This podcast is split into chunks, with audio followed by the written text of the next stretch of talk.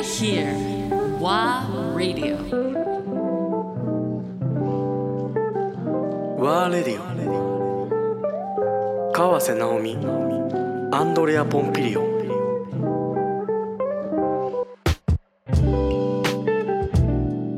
前回はい紹介してくれたシュニエのね、はい。あのーあれもずっと見させてもらって、まあ、世界初初めて、はいそうですね。生配信するっていうので、はい。半端ない素晴らしい絵を撮ってくれてたじゃんね。ありがとうございます。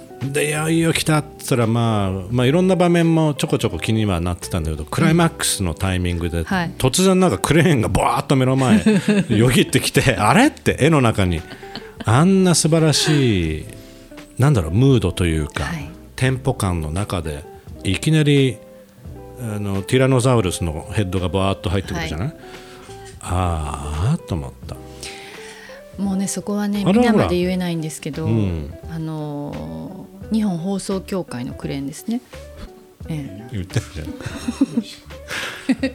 そこだはだってあれってえ、まあでもねオファーは？あの日はだからオファー東大寺からの公式オファーは私たちでだけですよ。だよね。うん。だけど NHK さんはそこを配信、あ違う放送されているので、初めてね、はい。うん、なのでまあそこは優先ですよね。すごいね。2つの制作チームがじゃあそこでぶつかり合う、てか同じ対象のしかも一度きりしかないああいうものを2つクルー入れたらあかん、そんなの当たり前なんですけど、まずね。うん。当たり前なんですけど私たちは依頼されてるからももちろん。取らなきゃいけない。オフィシャルじゃない、はい、そこは。うん、でオリンピックと一緒じゃない、そうですね。でも、まあ、NHK さんは放送として申請を出されてその申請は通っている、うん。なのでまあやっぱりバッティングしちゃいますよねどうしてもね。うん。だってそんなまあ確かに敷地はあるけどはい。取りどころは大同体じものを取ってるからね、いやでもそこは本当はクルー同士が打ち合わせをして、うんうんまあ、スイッチングのタイミングとか決めたらいいんですけど、まあねなかなかねこう入れる場所とか、うん。そういうところもものすごい規制をある意味されていたので、うんうんちょああいう感じになっちゃったんですよね。あうーん、でもまあなんか私たちはその後もお堂の中でずっと、その神事を、うん。まあ、朝の4時まで、うん。えー取ったる。日もあるしお水取りの日は、うん。うん。3月12日、うん。で1314って続いた最後まで、で満行。万行ね。って言うんですけどうん。いやー私生まれて初めて、うん最初から最後までずっと最後のクライマックスを、うん。カメラの横から動くべからずっていうことだったのでまあずーっとその世界に入っていたんですけどね。あの見た人はね、うん。アンディ見た？見たよ。ね。素晴らしかった。あのねこう門みたいになってるとこあるじゃないですか、あそこにこううん。カーテンみたいなあれあ朝？そうやね。朝だね、ええあれをこう都庁っていうのがあそうの扉のうん。あれをこうビャーってこう巻き上うん、げんねはいはいやんか、はいはいはい。で巻き上げて、はい。そこからが、まあ、クライマックスで、うん。お坊さんがさ、その中をファ、ファってはいはいはい走ってなかった、走ってた。でね、まあ、最初ねうん。ダンダンダンダンって靴の音がして、お堂の中がガンガンガンガンって走るのよ、でだんだんだんだんだんだん走ってくんねんけど靴っていうかまあなんかあの下駄なんです下駄だよね、うん、あれね靴って読むのあそうなんだ。そうなんです。でね場所が読んでるの。ああの2 2月と靴の音って読んでるのね。でも靴って言ってるけじゃあ靴なんだ。ううん。だけどそうやって言ってるとカタカタカタカタカタ。結構大きい音するねあれ。で何週目かからうん。靴を脱ぐねんやんか、ほんだら、うんうん音がしなくなるでしょ。あ静かになっていくどんどんそう。つまりね今まであった音がうん。なくなると、違う空間に行ってるように私には思えた。はいはいはい。つまりうん。時空が変わったうんうん。のよ、あの瞬間に。で走んのはなんでって聞いたら、うん天上界とうん。地上界はうん。時間が、うん。流れてる時間が違うから、うん。天上界に行きたいんやったら、うん。天上界の時間に合わせなきゃいけないので、早く走らなきゃいけない。だから走ってわーってなってる時は、ん。もう天上界にうわーって上がっていってるのよ。ね。スピードが違うんだよねやっぱり。それってねインターステラーじゃない、ね言ってたね。あのだからそういうことって舞台芸術の元祖やんか、でそういうものをずっとずっとずっと見て3日間見ました、満行になりました、ん。出てきた。もうヘロヘロやん。そうだよね。ヘロヘロなってで夫婦っていう、ん。あのリゾートホテルができてるねんな、温泉がついてるね。そうそうそう。そこのオーナーオーナーっていうかまあ支配人がん「川瀬さんまあ大変やったと思うから、うん泊まってください」と。で泊まるっつったってもう4時やけどと思ったけど、うん。朝の。ねそうオーナーさんそこにいたのいたの？えオーナーっていうか支配人な？う。ん。そうなんだ。で泊まってくださいって言われて、うん。で泊まりに行きました、うん。で、うんとまあ、お風呂も入ってちょっとねあの仮眠やな、はい。まあ言ったらもう翌日また仕事やから、うん。で仮眠して起き上がってであのご飯を食べに行ったらね、その出してくれるお姉ちゃんがね「うん。川瀬さんちょっとだけお話いいですか?」っうん。て、うん。で、えっと、私前からお話したかったんですけど私奄美がルーツなんです。うん、であのなんかこういつもねされている活動とかすごくリスペクトしてていつかお話したいと思ってましたって言うて、でまあ朝のお食事出していただいたんですけど、茶がゆうん。奈良のね、と。でね奄美かって思いながら、うん。まあ私の中ではやっぱりご先祖様、うん。それからルーツだよな。その,、うん、その奈良っていうところの1300年近く続くこの一度たりとも途絶えたことのないうん。行事を満行してうん。出てきてるじゃないですか、うん。下界に。う。ん。で天上界って過去だとも思うし、うん。でその歴史の連綿と続いてきたさまざまなものが私の中に入って、であの朝奄美って言われて、めちゃめちゃ光が綺麗な日だったんですよ、暖かくて。でその光キラキラってってる中でこうお口にねうん。食物、まあ、茶がゆを入れた途端ねぶわ泣けてきて、うん。何を思ったかっていうと、うん。私が食べてるご飯はうん。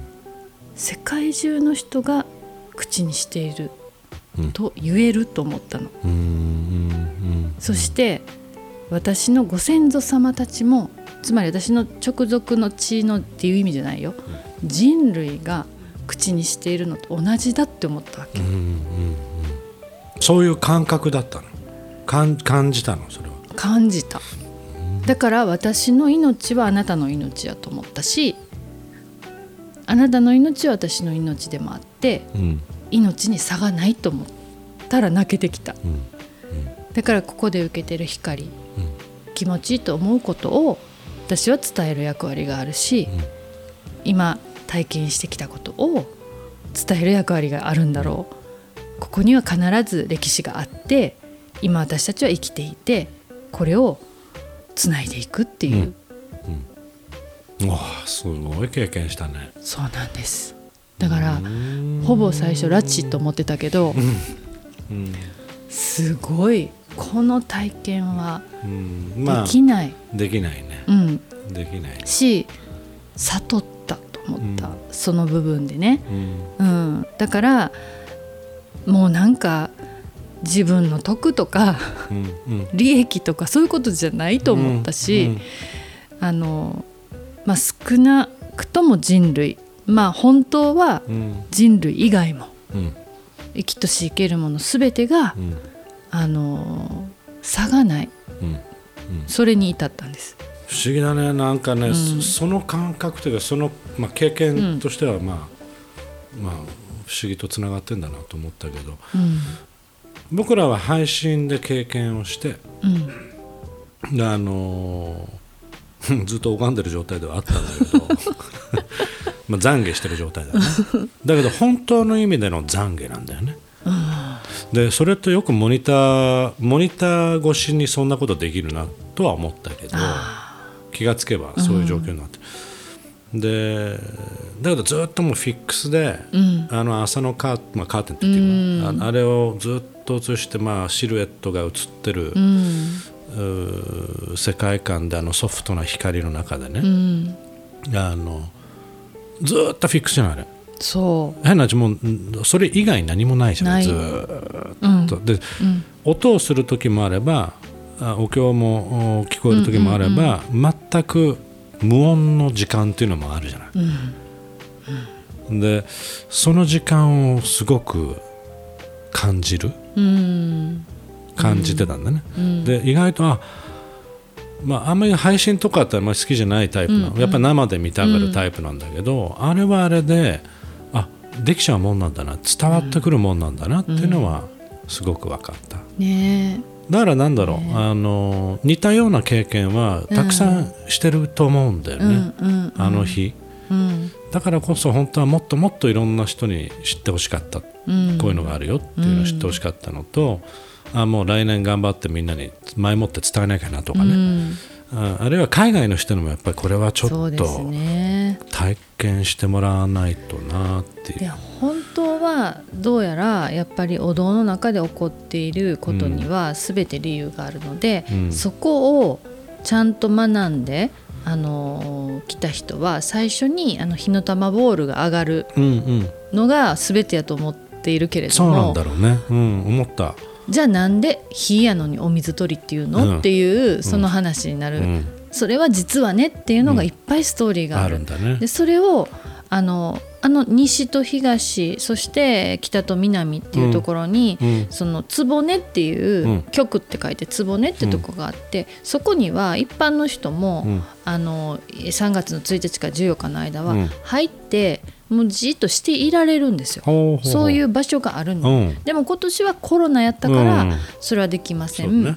でそこでこう見ていただくっていう配信に切り替えたんだけど、うん。あのー結構毎年来ている人たちは、うん。